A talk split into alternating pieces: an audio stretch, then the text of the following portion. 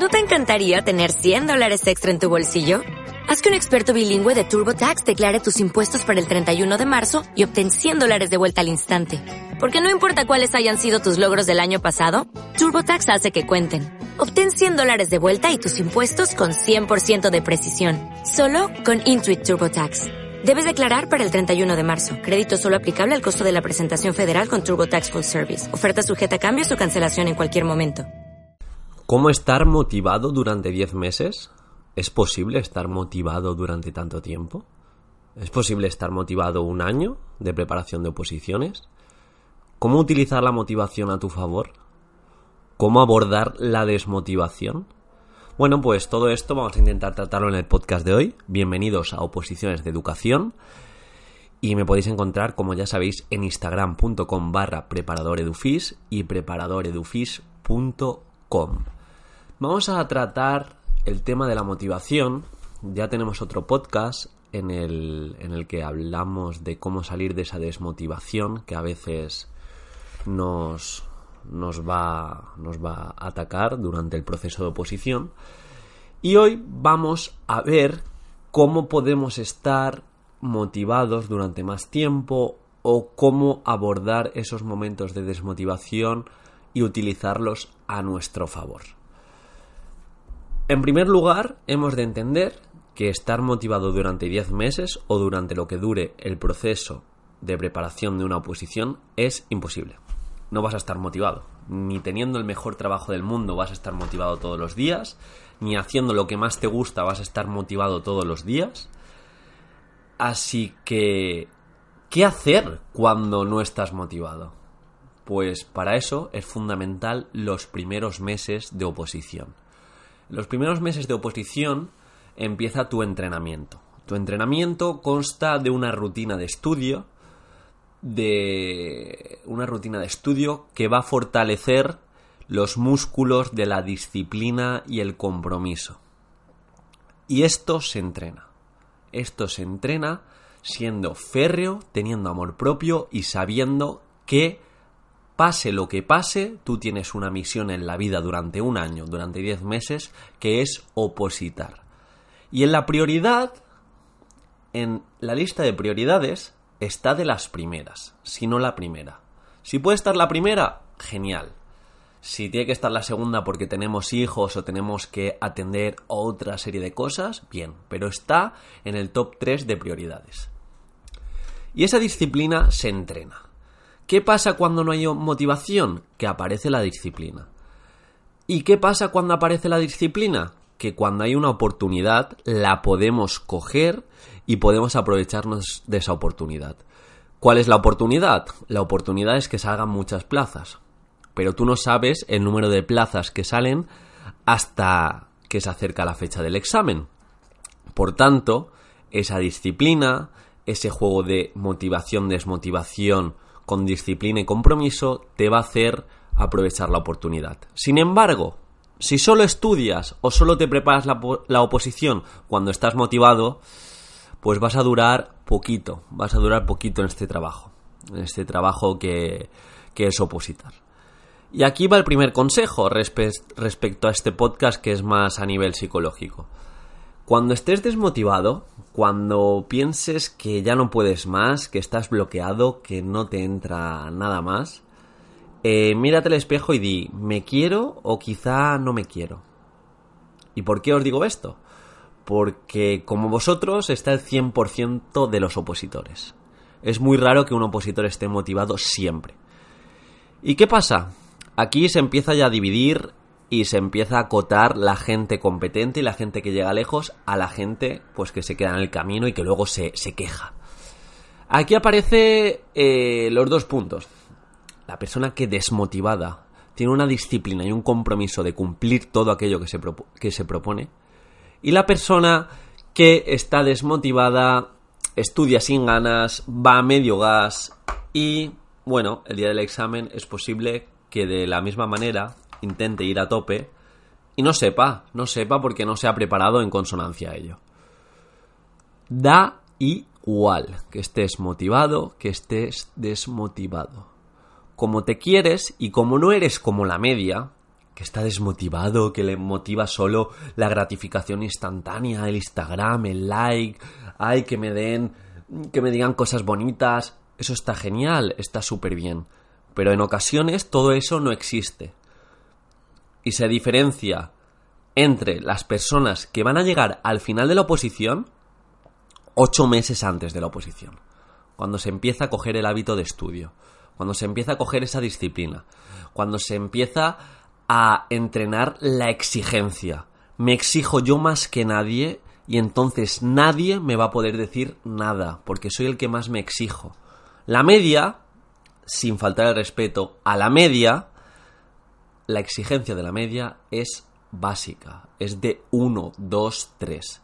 Si de verdad me pongo el saco de trabajar y me pongo a opositar de verdad, llueva, sea lunes, me apetezca, no me apetezca, esté motivado, tenga novia, me haya dejado la novia, voy a hacer una gran oposición.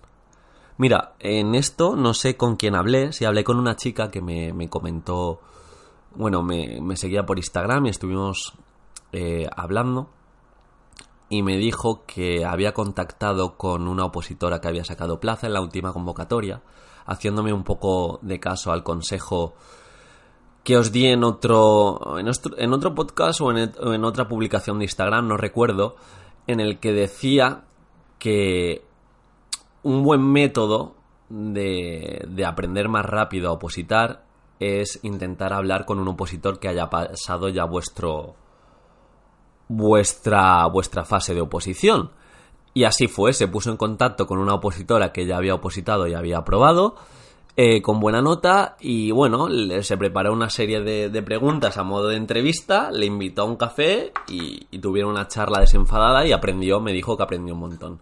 Pero bueno, esto no es lo fundamental de lo que os quiero transmitir en esto. Me refiero que esta chica, y esta chica, mmm, ¿por qué aprobó la oposición? Lo hizo muy bien, y empezó a hablar con ella y se dio cuenta, bueno, de una serie de cosas, que opositó muy fuerte, que se lo tomó muy en serio, bueno, no opositó durante muchos meses, pero los meses que cogió lo hizo a tope.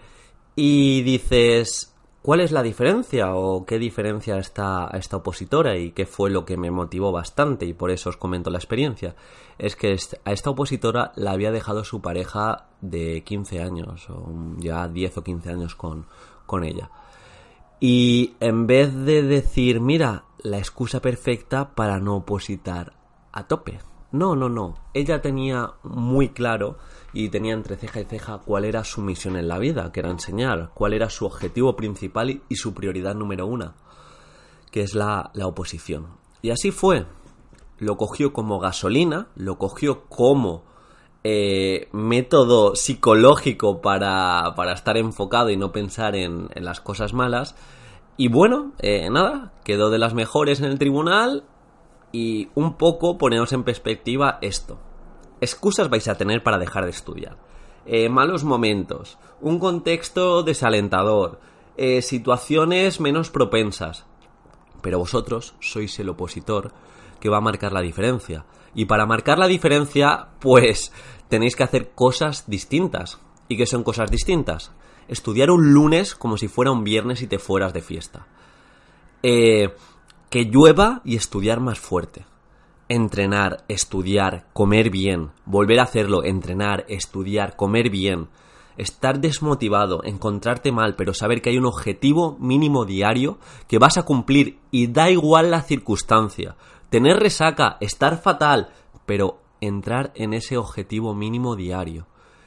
Y la motivación al final surge, la motivación al final surge, pero si la motivación surge con una disciplina atrás, ese día de motivación os va a servir por dos. Pero si la motivación surge sin una disciplina atrás, ese día de motivación no os va a servir de nada, porque no tenéis una constancia y no tenéis una inercia de, de entrenamiento y de rutina de estudio y de hábito de mejorar. La motivación no existe, la creéis vosotros y vosotras. Por eso, primera, primer elemento clave del podcast. Da igual que estés motivado o no. Depende de ti.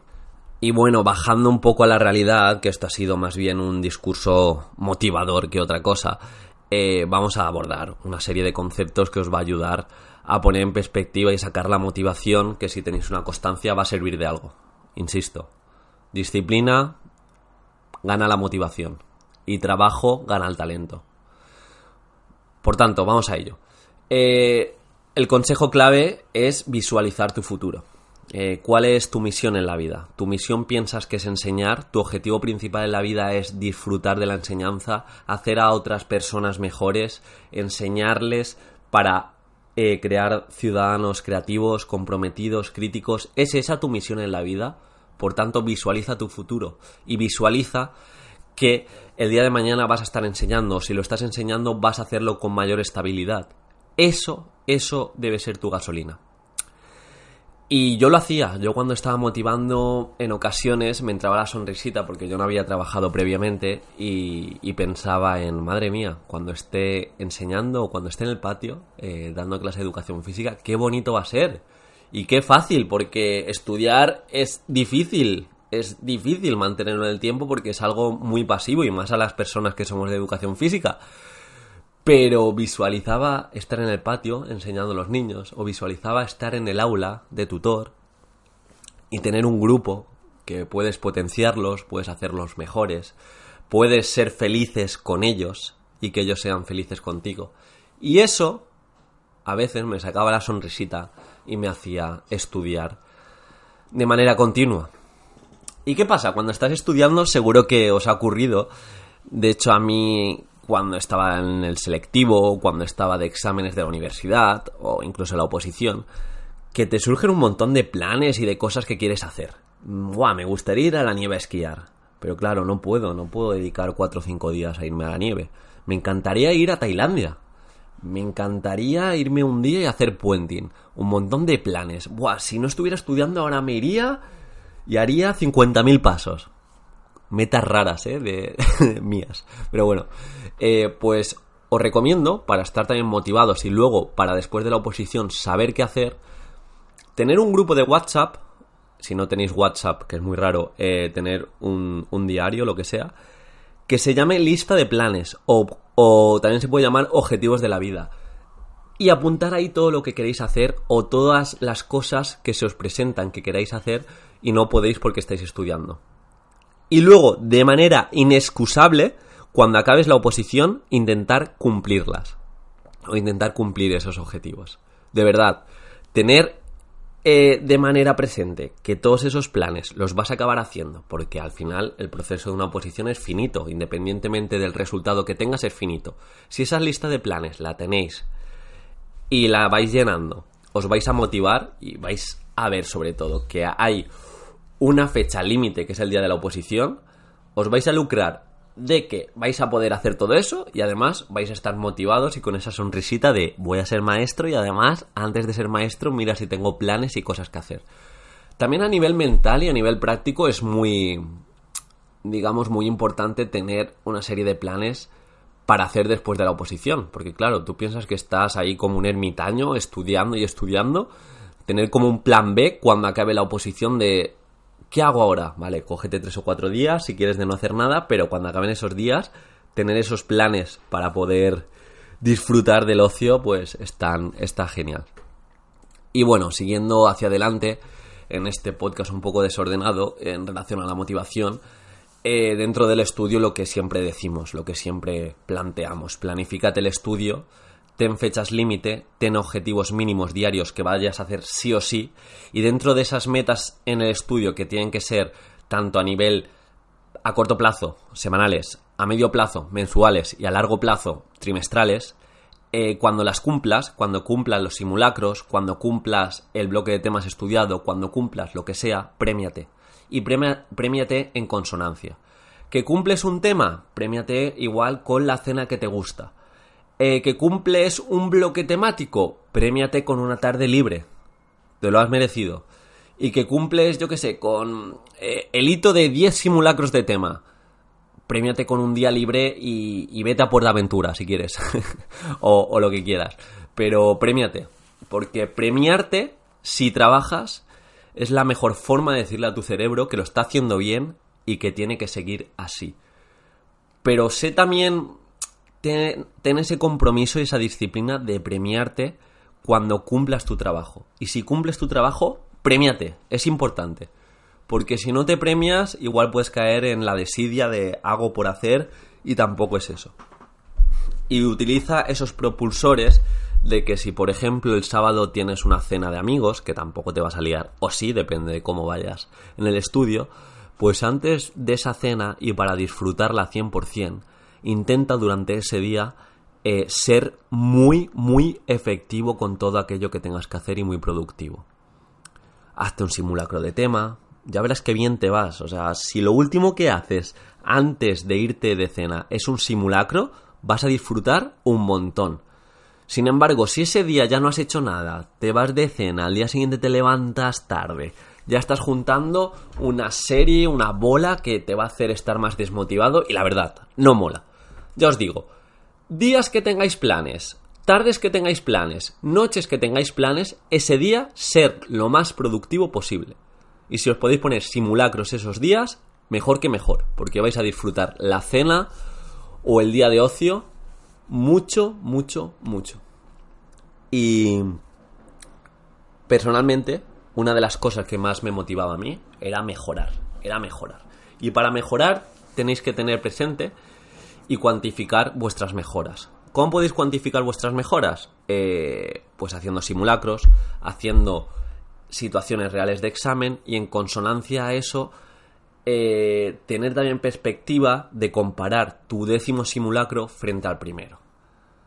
Ver que estáis mejorando, ver que cada vez hacéis propuestas más fuertes, que cada vez vuestras propuestas tienen en cuenta más al preparador Edufis, a Diego, yo creo que eso es mejorar. Y mejorar es ser mejor. Y ser mejor es uno de los mayores motivos para estar motivado. Porque estar motivado y ser mejor cada vez es una de las herramientas que os va a dar más éxito en las oposiciones. También vais a tener que jugar con la paciencia. A veces, lo que os he comentado, vais a tener días que ni motivación, ni disciplina, no hay manera, además os ha pasado algo negativo. Y bueno, pues para esos días, ¿qué tenemos que hacer? Ponernos el saco de trabajo, no atender a nuestro contexto, eres tú contra todos, imagínate en un ring contra 100 opositores más, todos tristes, todos sin ganas, y gana, y ahí gana el más trabajador y el que en condiciones adversas, más, más desmotivado, se pone los guantes y empieza a golpear. Disciplina, compromiso, me quiero, quiero mejorar, no me conformo, aún puedo darlo, aún puedo dar un poquito más, aún puedo hacerlo mejor. Y eso es lo que marca la diferencia. Repasamos, estar motivado no existe. No vas a estar motivado durante toda la, oposición. La disciplina, la perseverancia, el compromiso, el amor propio es la base, la base de todo opositor. Ten presente cuál es tu objetivo principal, cuál es tu misión en la vida, que es enseñar, y ese es vuestro motivo para tomar acción día a día. Volvemos a la realidad, ten una serie y una lista de planes que vas a ir aumentando durante la oposición. Todo aquello que te apetezca hacer y no puedas hacer en el momento, apúntalo. Y esos planes los vas a hacer cuando acabes la oposición. Y es como gasolina que vas a tener y vas a saber que es finita la oposición y que va a acabar un día. Un día acaba la oposición. Ten metas de estudio cuantificables y premiate. Cuando consigas las metas a corto, medio y largo plazo, premiate y premiate también en equilibrio a esas metas. Sé paciente, quiérete, apóyate en tu entorno y eres diferente a todos. Pero eres diferente a todos porque eres el más trabajador y el que no le gusta la gratificación instantánea. No le gusta el placer efímero. Le gusta el placer que dura en el tiempo. Y ese placer que dura en el tiempo te lo da el trabajo diario.